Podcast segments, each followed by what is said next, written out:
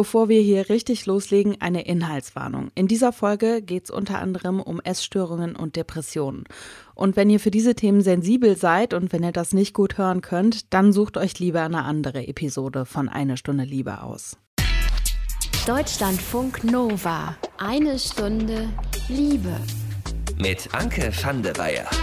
Mal angenommen, man hat das Gefühl, man ist in einem Körper geboren, der nicht zum eigenen Geschlecht passt dann gibt es natürlich die Möglichkeit einer Geschlechtsangleichung. Dieser Prozess heißt Transition und das beschreibt nicht nur den körperlichen Prozess mit Hormonen und gegebenenfalls auch mit OPs, sondern auch den inneren Prozess. Für eine Transition hatte sich auch Nele entschieden, weil sie dachte, sie ist transgender. Also ich glaube, das fing so an mit ähm, 19 Jahren, dass ich auch über das Thema nachgedacht habe und mich letztendlich als Pair geoutet habe. Und ähm, ich glaube, dann war ich Jetzt muss ich schnell nachrechnen, aber auf jeden Fall äh, ja drei Jahre später, das heißt äh, 1920, 21, 22 und dann war ich ungefähr in dem Alter, als ich beschlossen habe, wieder als Nele zu leben. Nele ist jetzt 24 Jahre alt. Sie lebt also seit zwei Jahren wieder als Frau und sie hat eine Detransition gemacht. Das heißt, Sie hat den Prozess der Geschlechtsangleichung beendet, weil sie festgestellt hat, sie ist doch nicht transgender.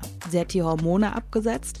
Das hat unter anderem ihren Körper wieder verändert, also das Körperfett, das hat sich dann zum Beispiel wieder anders verteilt. Aber ihre Stimme, die durch das Testosteron tiefer geworden ist, die wird wahrscheinlich weiter so tief bleiben. Was die Gründe dafür waren, dass Nele wieder als Frau lebt und was sie aber auch an der Zeit als Peer vermisst, darüber haben wir gesprochen. Und ihr werdet auch noch Ellie kennenlernen. Das ist Neles Freundin. Auch sie hat eine Detransition gemacht. Ellie kommt aus Belgien, deswegen werden wir in dieser Folge auch ein bisschen Englisch sprechen, aber ich fasse das dann nochmal für euch auf Deutsch alles auch zusammen. So. Und was ich bei diesem Thema direkt mal vorwegsetze, wir sprechen in dieser Folge über die persönlichen Geschichten und Erfahrungen von Nele und Ellie. Und damit werden natürlich keine Erfahrungen anderer Menschen in Frage gestellt, angezweifelt oder abgewertet. Das ist mir wirklich sehr, sehr wichtig, das hier einmal ganz deutlich am Anfang zu sagen. Schön, dass ihr dabei seid. Deutschlandfunk Nova. Detransition oder auf Englisch Detransition, das ist heute unser Thema. Es gibt keine feste Definition dafür, was dieser Begriff jetzt ganz genau bedeutet, aber im Prinzip heißt das, den Prozess einer Geschlechtsangleichung wieder zu stoppen, also Hormone abzusetzen und gegebenenfalls auch OPs in dem Rahmen womöglich rückgängig zu machen. Wenn man diesen medizinischen Teil mit Hormonen und mit OPs noch nicht durchlaufen hat, aber schon ein soziales Coming-out als trans gehabt hat und zum Beispiel auch eine Namensänderung, dann spricht man von Desistance oder von Desistern. Wie viele Menschen davon jetzt ganz genau betroffen sind, das ist nicht klar. Die Studienlage, die ist zum einen sehr, sehr dünn und zum anderen gibt es auch wenig Langzeitstudien zu dem Thema. Wir wollen darüber in dieser Folge aber sowieso auf einer sehr, sehr persönlichen Ebene sprechen, nämlich mit Nele und Ellie. Die beiden, die haben eine Detransition gemacht und leben jetzt wieder als Frauen. Nele und Ellie sind nicht nur ein Paar, die haben auch zusammen das Projekt Post Trans gegründet.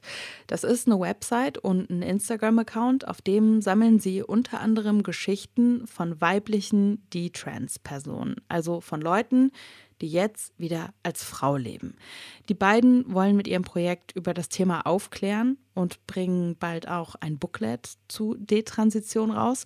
Darüber haben wir auch gesprochen, das hört ihr gleich hier.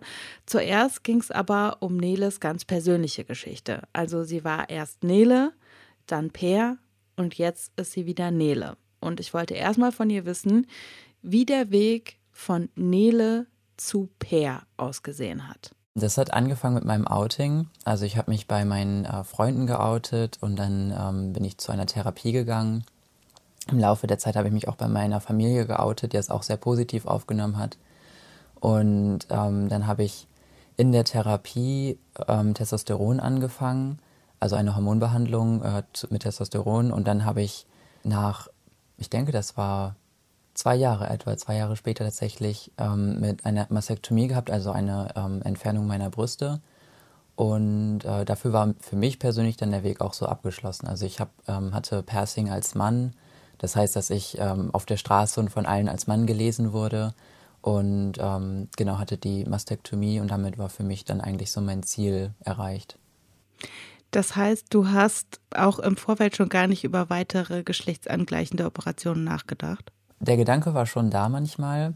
Ähm, also ich habe viel darüber nachgedacht, aber bin dann zu dem Schluss gekommen, dass es für mich nicht unbedingt notwendig ist, und besonders als ich dann auch äh, mit ähm, Ellie eine Beziehung eingegangen bin, also ähm, äh, meiner Freundin, und dann halt auch so ein bisschen ja, Sexualität erfahren habe, die ich so zuvor noch nicht ähm, erlebt habe, äh, war für mich dann auch klar, dass ich äh, meine Genitalien sehr gerne so mag, wie sie sind. Wie ähm, bist du, ich hoffe, ich drücke das jetzt nicht unsensibel aus, ähm, auf die Idee gekommen, dass du transsexuell sein könntest? Der Gedanke kam so ein bisschen daher, dass ich äh, meinen weiblichen Körper eigentlich noch nie wirklich leiden konnte. Also äh, mich immer sehr unwohl gefühlt habe in meinem Körper und dann irgendwann auch so sehr, dass ich ähm, eine Essstörung bekommen habe und mir halt praktisch meine weiblichen Rundungen so weghungern wollte. Und ähm, dann habe ich halt angefangen darüber nach, also zu recherchieren, wie kann ich denn meine Brüste irgendwie loswerden. Und ähm, bin dann auch recht schnell auf das Thema Transidentität gekommen. Und ähm, ja, also da habe dann halt angefangen darüber nachzudenken. Erst dachte ich so, nee, das kann ja nicht sein. Es gibt Menschen, die wirklich trans sind, aber ich doch nicht. Und dann habe ich mehr und mehr recherchiert und mich mehr und mehr halt auch wiederfinden können in den Erfahrungen von anderen Transmännern. Und ähm, mir ging es psychisch halt wirklich sehr schlecht zu der Zeit und ich konnte mein Leben halt auch einfach nicht wirklich so weiterleben. Und äh, bin dann irgendwann zu dem Schluss gekommen, dass eine Transition die einzige Möglichkeit für mich ist, da rauszukommen. Warst du vorher schon mal in Therapie, bevor es in Richtung Transition ging? Äh, nee, das war meine erste Therapie. Und ähm, wie lange warst du dann erstmal in Therapie, bevor du eine Testosteronbehandlung anfangen konntest? Also wenn ich mich richtig erinnere, dann ähm, waren es theoretisch so etwa zwei Monate, in denen ich richtig Therapie hatte. Die Therapie hat zwar schon vorher angefangen, aber dann war da halt noch die Pause mit ähm, Therapieantrag und dann noch ein Urlaub etc. Und ähm, dann hatte, war der Therapiebeginn theoretisch eigentlich schon ähm, ich glaube, fast sechs Monate zuvor, aber richtig Therapie hatte ich davon eigentlich nur zwei Monate. Und dann kam ja irgendwann dieser Punkt, wo du festgestellt hast, ich bin doch nicht trans. Wie ist das bei dir innerlich äh, abgelaufen? Also was ist da passiert? Dafür musste ich ein bisschen ausholen, weil ähm, ich halt während meiner Transition Ellie kennengelernt habe, ähm, mhm. die damals auch ein Transmann war. Das heißt, wir haben beide als Transmänner zusammen gelebt und ähm, das hat dann bei Ellie angefangen, dass sie ihre Tradition in Frage gestellt hat und das hat dann natürlich auf mich auch einen Einfluss gehabt. Also wir haben uns sehr viel über das Thema unterhalten und ähm, das hat bei mir dann irgendwann die Frage ausgelöst.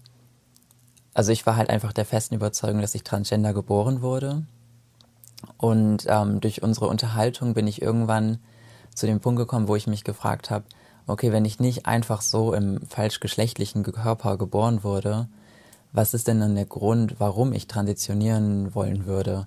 Und ich glaube, dann war ich endlich auch an einem Punkt, wo ich endlich bereit war, ähm, mir die Antworten dafür einzugestehen. Also es ist nicht so, dass ich mich das nicht vorher gefragt hätte, aber dann war ich endlich bereit, auch einzugestehen, okay, das hat, glaube ich, wirklich etwas mit ähm, ganz viel ähm, Sexismus, äh, Sexismus-Erfahrungen zu tun, die ich gemacht habe. Das hat damit zu tun, dass ich das Frausein in unserer Gesellschaft auch als sehr negativ wahrgenommen habe und äh, auch damit zu tun, dass ich äh, lesbisch bin und dass ich sehr viel internalisierte Homophobie hatte.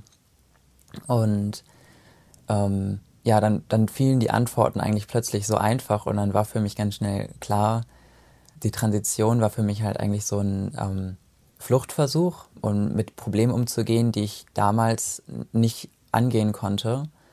Und ähm, daraus kam für mich dann auch der Beschluss, dass ich meine Transition nicht weiterführen möchte, sondern ähm, diese Probleme eben bearbeiten möchte. Also ihr habt euch kennengelernt, Ellie und du, also Ellie ist ja auch gerade hier dabei, ähm, als Transmänner und habt dann quasi parallel die Erkenntnis gehabt, ihr seid doch nicht trans. Genau, also bei Ellie ging das so ein bisschen früh los. Ich glaube nicht, dass ich ähm, meine die Transition zu dem Zeitpunkt begonnen hätte, wenn ähm, ich nicht die diese Fragen und dieses ähm, Hinterfragen von Ellie ähm, bekommen hätte. Wir müssen das vielleicht kurz erklären. Für Ellie ist es entspannter, wenn wir Englisch sprechen. Deswegen werde ich jetzt manche Fragen auch auf Englisch stellen.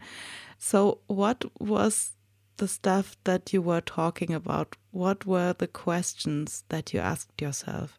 I remember that we had a lot of conversations, I think you've just mentioned it, about whether we were born trans or not, and whether this was something that was really inside of us or whether that was something that was coming from the outside.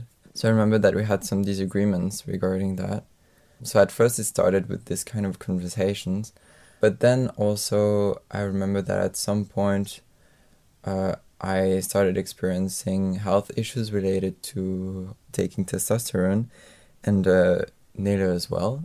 Um, that brought us also to think a bit about treatment and whether this is something that is really needed or whether this is something that is actually causing some kind of harm to our bodies. And um, so it was a lot of questioning about um, what are the reasons for medicalizing our bodies in that way. Um, what are the reasons that are bringing us to now um, identify as male. Yes, and also uh, how do we relate uh, in this world as being socially perceived as male, but uh, still having this whole experience of being brought up as girls and being in female bodies.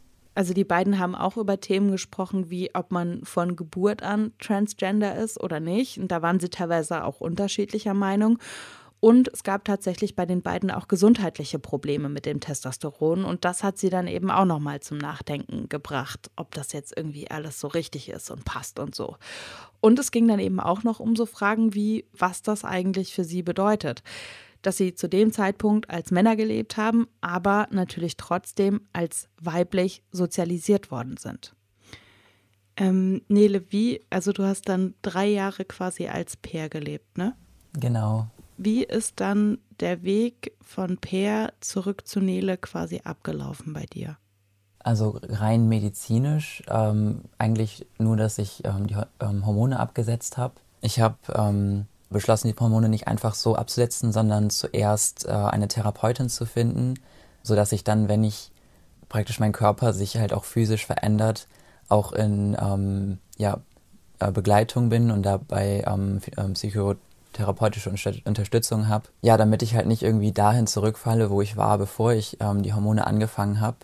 Das war mir ganz wichtig. Das heißt, ich habe erst ähm, in der Therapie die Hormone abgesetzt und ähm, dann würde ich sagen, ist die, die Transition eigentlich gar nicht so wirklich so ein physischer Prozess, sondern ein sehr, sehr mentaler Prozess. Also ich habe sehr viel ähm, angefangen zu recherchieren über ähm, ja auch politische Themen und ähm, meine Meinung zu ändern und auch zu reflektieren, also was ist denn eigentlich überhaupt passiert, dass ich in diese Lage gekommen bin, ähm, was kommuniziert die Transgender-Community und was kommuniziert liberaler Feminismus und ähm, ja, habe da sehr viel reflektiert und meine Meinung auch zu sehr vielen Dingen geändert. Bei deiner Transition ging es ja auch ganz viel, ähm, wenn ich das richtig verstanden habe, um dein Verhältnis zu deinem Körper. Wie ist dein Verhältnis zu deinem Körper jetzt? Sehr anders, würde ich sagen. Also auf jeden Fall deutlich besser. Also ich habe keine ähm, starken Hassgefühle meinem Körper mehr gegenüber. Ich fühle mich tatsächlich sehr wohl mit meinem Körper. Und ich bin auch sehr überrascht, dass das so gekommen ist. Also ich würde sagen, dass Therapie natürlich eine große Rolle gespielt hat, aber auch ähm, sehr viel, dass ich mich mit äh, anderen Frauenbildern umgeben habe und ähm, dass ich sehr viele, ähm, wer ist das, Gender Non-Conforming Frauen kennengelernt habe, also Frauen, die einfach keine Femininität performen und ähm, dann auch so ein bisschen gelernt habe, dass ein weiblicher Körper halt einfach nicht so aussieht, wie ähm, es halt oftmals dargestellt wird. Also klar, das ist, ist, bewusst, aber das halt wirklich zu internalisieren und dann halt auch ähm, positive Attribute zu weiblichen Körpern zu entwickeln, die halt einfach normal und gesund aussehen, das ist ähm, ein sehr langer Prozess eigentlich also ich habe immer gedacht, ja, ich muss meinen Körper lieben lernen, aber mittlerweile bin ich einfach, also akzeptiere ich ihn einfach nur und sehe meinen Körper einfach nur als mich selbst im Grunde und ähm, nicht irgendwie als etwas, in dem ich bin, was ich unbedingt lieben muss und embracen muss oder was auch immer. Gibt's irgendwas, was du vermisst an der Zeit als Peer? Tatsächlich ja. Also ähm, das ist mir letztens auch so ein bisschen klar geworden. Also ich habe schon manchmal auch noch so diesen Gedanken, es wäre schön, wieder als Mann zu leben. Ähm, einfach ähm, ja, wenn man, ich weiß nicht, spazieren geht am Abend und es ist schon dunkel und als PR musste ich mir dann halt keine vielen Gedanken darüber machen, dass jetzt mir irgendwie vielleicht ein Mann hinterherläuft oder ich irgendwie sexuell belästigt werde. Und sehr viele Situationen, die auch sehr unbewusst eigentlich waren, also ähm, in denen ich mich als Mann einfach wohler fühle oder das Gefühl habe, ich, wie ich bin, bin akzeptiert und okay so als Mann, während ich als Frau die gleichen Dinge tue und das Gefühl habe, oh, jetzt bin ich aber gerade irgendwie komisch oder ähm, einfach too much.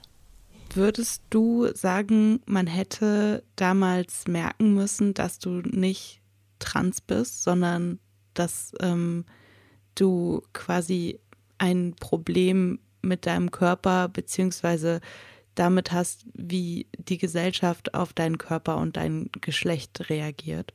Nicht unbedingt. Ich würde sagen, dass man mir andere Optionen hätte anbieten sollen und dass man, also dass man nicht darauf beharren hätte sollen, bist du jetzt wirklich trans oder nicht, sondern stattdessen einfach grundsätzlich einmal analysieren sollte, woher kommt der Hass deinem weiblichen Geschlecht gegenüber.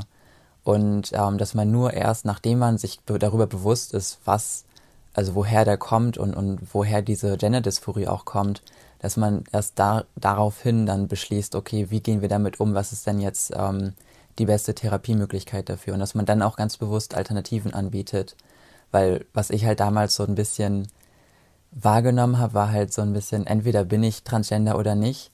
Und wenn ich es nicht bin, tja, Pech gehabt, dann gibt's für dich nichts, dann musst du halt als, als doofe Frau leben. Und das war so ein bisschen meine Perspektive, die ich damals hatte.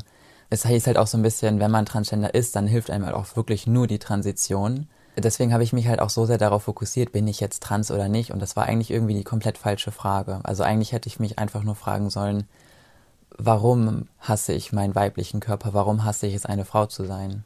Bereust du irgendwas daran, dass du die Transition gemacht hast? Oder sagst du jetzt, du bist trotzdem gut damit? Ich persönlich bereue nichts. Also ich habe keine in dem Moment keine Reue. Also ich hatte eine Zeit, in der ich ähm, bereut habe, dass ich meine Stimme im Grunde verloren habe. Ähm, aber das war halt auch eine Phase, durch die ich gegangen bin. Ich würde sagen, dass ich mich recht glücklich schätzen kann, dass ich ähm, auch meine ähm, Brustoperation nicht bereue, ähm, weil also ich bin jetzt nicht mehr damit konfrontiert, ähm, mit meinen Brüsten irgendwie Frieden zu finden, weil sie halt nicht mehr da sind. Das heißt, auch wenn die Operation kein einfacher Weg war, für mich persönlich war das bin ich da den einfacheren Weg gegangen, als halt langfristig ähm, mich damit auseinanderzusetzen, warum ich meine Brüste so sehr hasse und damit irgendwie Frieden zu finden. So, um, you are both very open uh, with your story. Um, you put up a website and an Instagram account. It's called Post Trans. And uh, you will also be putting out a booklet on that topic. Uh, ihr bringt auch eine Broschüre zu dem Thema Detransition raus. Um, why are you so open with your stories? Warum macht ihr das? When we both started detransitioning around two years ago, there really weren't many resources on the topic, and it was quite hard and quite it felt quite lonely at first. And um, when we started with post trans as an attempt to to give more resources and give more visibility to detransition, especially to female detransitioners, we started connecting with many other female detransitioners and realizing that we're not the only ones. That's really what's driving me, and I think what's driving us to continue sharing our stories so that other people know that this is something that is possible and it's okay. Uh, you, you can be fine and detransition. That's something I had no clue about during my transition. I never thought of the possibility of detransitioning or whenever I did, it was in a very different way that I'm doing it now. I thought of it as being stereotypically a woman again, growing my hair, wearing makeup, or things like this, very stereotypical ways of thinking of being a woman. And what I did not consider was that it's possible to just stop with my transition if I don't feel comfortable with it anymore, but still present the way I feel comfortable presenting. Which isn't uh, presenting very feminine. Also als die beiden mit der Detransition angefangen haben, da gab es gar nicht wirklich viele Infos zu dem Thema. Und da haben sie sich dann auch oft echt einsam gefühlt. Und auch deswegen haben sie das Projekt Post-Trans gestartet, um dem Ganzen eben auch mehr Sichtbarkeit zu geben. Und deswegen sprechen sie da jetzt auch so offen drüber, weil sie eben zeigen wollen, hey, das ist möglich, man kann eine Detransition machen und es kann einem dabei auch gut gehen und man muss dann vor allen Dingen auch nicht als total stereotype Frau leben. Deutschlandfunk Nova. Eine Stunde Liebe. Auf eurer Website und auf Instagram, da sammelt ihr ja auch die Transition-Geschichten. Also da erzählen quasi Leute die Geschichte ihrer eigenen Detransition. Jetzt sind die Geschichten natürlich alle sehr, sehr unterschiedlich, aber ähm, erkennt ihr auch manchmal sowas wie Muster bei den Stories, die da zu euch kommen? Das ist natürlich schwierig. Wir können da jetzt, also wir ähm, sammeln jetzt keine Daten oder machen da jetzt mhm. irgendwelche mhm. Statistiken raus. Ein paar Themen, die häufiger vorkommen, sind internalisierte Homophobie. Also ähm, sehr viele Frauen sagen nun, dass sie ähm, lesbisch oder bisexuell sind.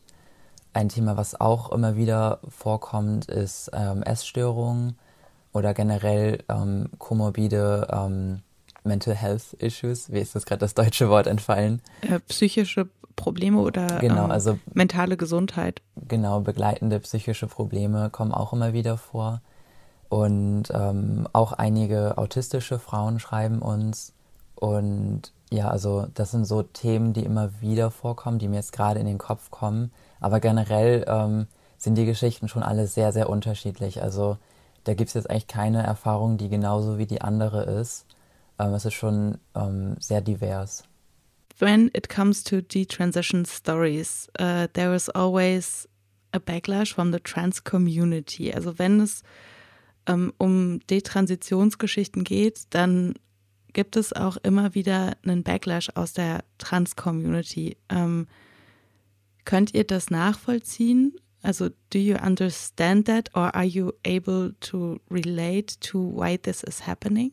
I think in general, it's a very sensitive topic because on the one hand, I mean, I don't want to create a distinction between that, but there is a movement at the moment towards reducing gatekeeping for treatment, so making transition related treatments more accessible. And that's uh, a movement that is driven by a big part of the trans community and that um, a lot of people aim towards too. And I think that testimonies of detransition are disturbing uh, when it comes to this, and they create a different narrative than the one that is usually heard when talking about making treatments easier. I think it adds a layer of difficulty to this and it makes it visible that it's not it's not a simple issue and there are some risks that are being taken by making treatments more accessible. And this is very sensitive because on the one hand there's a, a will for creating a coherent discourse on why transition should be more accessible. And on the other hand, there are these testimonies that are saying that for some people, maybe we should have been more careful and there should have been more screening before transition. And these discourses don't always go well together. I believe they could be, and that's what we're doing with post trans. We're not saying that transition is always bad, and we're not saying that we should prevent everyone from transitioning. But what we're saying is that there's a layer of difficulty that is not being taken into account.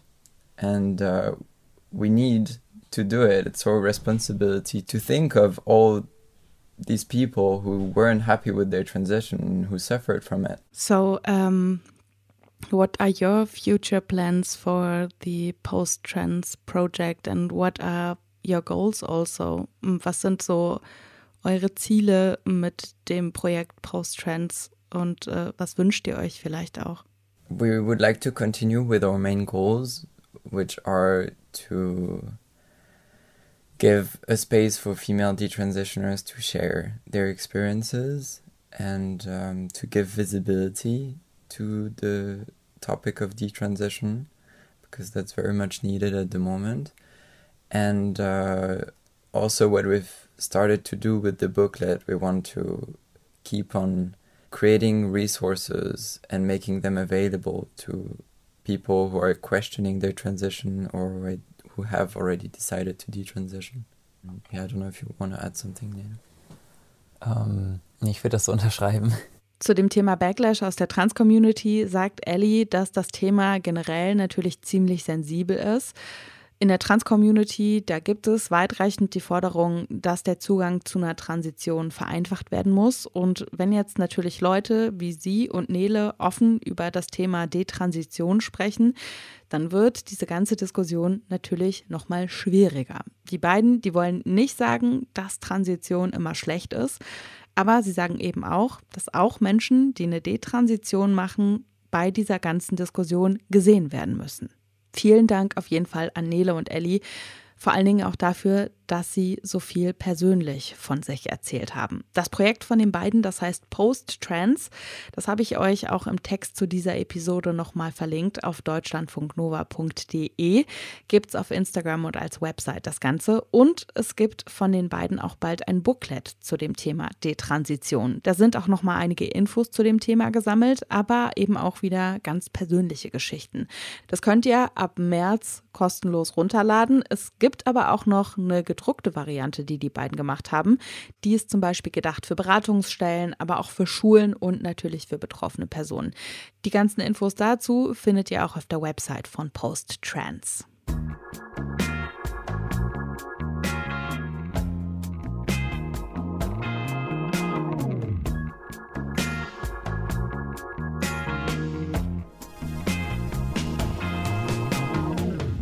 Ein Liebestagebuch gibt es für euch natürlich auch noch. Heute mit einem ganz neuen Gesicht. Wir lernen Jan kennen. Jan ist schwul. Er lebt auf dem Plattenland zwischen Bremen und Hamburg. Aktuell ist er Single, hatte allerdings bis letztes Jahr eine ziemlich intensive Beziehung, die er für uns im Liebestagebuch einmal komplett aufdröseln wird. Wir starten chronologisch mit dem ersten Kennenlernen im August 2019. Bei mir war der Kopf ganz voll. Ich habe neben der Arbeit noch dieses Haus renoviert und nach der Arbeit stundenlang hier noch Zeit verbracht und habe eigentlich gar nicht Kopf gehabt für irgendwas anderes oder Männer oder so. Trotzdem aber natürlich jeden Tag Zeit auf der einen oder anderen App verbracht. Es war eher Gewohnheit. Also es ging mir nicht unbedingt darum, jetzt jemanden zu finden, hat aber trotzdem dann mich getriggert in dem Moment, als ich ihn gesehen habe und das Profil aufgetaucht ist. Das Profil war erstmal auffällig. Hier auf dem Land ist es so, man hat ein Gefühl dafür, wer Reisender ist und wer nicht, weil man im näheren Umkreis die Gesichter irgendwann kennt. Er war also jemand, der neu ist.